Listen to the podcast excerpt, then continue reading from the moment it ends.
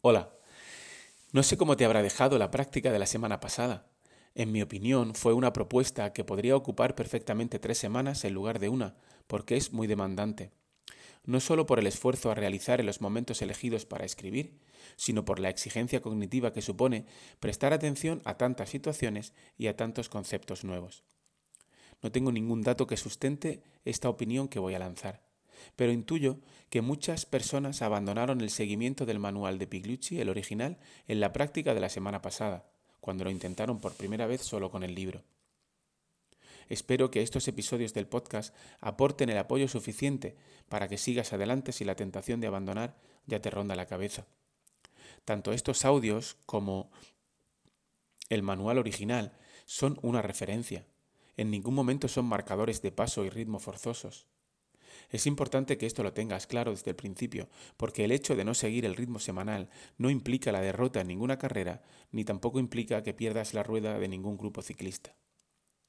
Cada persona, con sus capacidades y en sus circunstancias, avanza al ritmo que puede y practica al ritmo que puede. Y si se debe tomar un descanso o dedicar más tiempo a alguna de las propuestas, es lo que debe hacer puede ser conveniente, e incluso tal vez sea algo que yo mismo haga cada X episodios, el dedicar una semana a lo que comentamos un par de episodios atrás, realizar de vez en cuando uno de evocación de todas las prácticas que se llevan hasta entonces, como si fuera un repaso. Nos podría ayudar a todos a consolidar los conocimientos y a relacionarnos mejor con lo que está por venir. No importa que parezca que no recuerdas nada, porque la clave está en el esfuerzo que haces al intentar recordar. Ya sabes, el papel en blanco y a poner a prueba ante ti mismo lo que sabes. No hay, no hay nota, recuerda, así que no te pongas nervioso.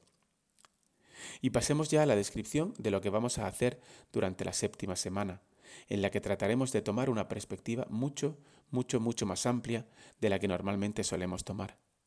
La cita que leeremos hoy es de Marco Aurelio, en Meditaciones 932. Puedes acabar con muchas cosas superfluas, que se encuentran todas ellas en tu imaginación. Y conseguirás desde este momento un inmenso y amplio campo para ti, abarcando con el pensamiento todo el mundo, reflexionando sobre el tiempo infinito y pensando en la rápida transformación de cada cosa en particular. Cuán breve es el tiempo que separa el nacimiento de la disolución, cuán inmenso el periodo anterior al nacimiento, y cuán limitado igualmente el periodo que seguirá a la disolución. Lo que los estoicos llamaban pasiones o emociones que calificaban como negativas nos fuerzan de alguna manera a ver solo y de, aquella y de manera exagerada cualquier problema que tengamos delante. Nuestro cerebro está muy bien equipado para ello y sin duda nos ha sido útil para salvar el pellejo en entornos muy distintos a los actuales. Sin darnos cuenta, cuando estamos gobernados por ellas, por esas pasiones o esas emociones, caminamos como a lo largo de un estrechísimo callejón que amplifica la magnitud del problema que sea, el cual desde luego puede ser muy grave. No digo que no. Y siendo sinceros, a veces somos incapaces de ver el final de ese maldito callejón. No solo eso, sino que también se añade el hecho de que las personas que tenemos alrededor, a pesar de venir cargadas de buenas intenciones, lo tienen muy muy difícil para poder ayudarnos. ¿Quién no recuerda haberse visto envuelto en una discusión con alguien cercano a quien quisimos ayudar o quien nos quiso ayudar a nosotros, al decir o escuchar eso de tampoco es para tanto, o lo que es peor, lo que tienes que hacer es relajarte? La idea de la práctica de hoy es que seamos nosotros mismos quienes podamos aliviar la duración y la intensidad de esos momentos y consigamos ensanchar el oscuro callejón. El problema seguirá ahí, pero estaremos en disposición de verlo con otros ojos, desde otro mirador y desde una mayor distancia. Eso, casi de manera inevitable, nos pondrá en mejores condiciones para decidir y actuar, o mejor dicho, nos pondrá a la vista más y mejores alternativas para lidiar con el problema. Nos planteamos, en definitiva, dejar de rumiar algunas de las situaciones recurrentes que nos suelen causar mucha incomodidad y que nos alteran con frecuencia el ánimo. Si conseguimos ser una miaja menos crueles con nosotros mismos, el avance ya es merecedor del esfuerzo. Habiendo alcanzado ya eh, la práctica 7 de un total de 52, empezamos a intuir que hay muchas relaciones entre unas y otras. Se repiten conceptos y se vinculan enfoques y estrategias. Otra vez aparece el concepto de ecuanimidad y nos pone en la vereda de lidiar mejor con cualquier situación que la vida nos ponga por delante. Nunca entendamos esto como una inútil y desalentadora dicotomía entre el blanco y el negro, creyendo que a partir de ahora los problemas que nos afectan eh, eh, creyendo que ahora los problemas no nos afectarán y estaremos por encima del bien y del mal cuando realicemos estas prácticas. Las cosas no funcionan así. Y desconfía de quien se acerque a decirte lo contrario. ¿Y qué es lo que vamos a hacer? Para comenzar, cada vez que consideremos que tenemos un problema, para iniciar el proceso de ganancia o toma de perspectiva, acudiremos a dos variantes menores de la gran perspectiva, la perspectiva cósmica. Primero, para entrar en, calor, compara tus problemas con los de otras personas.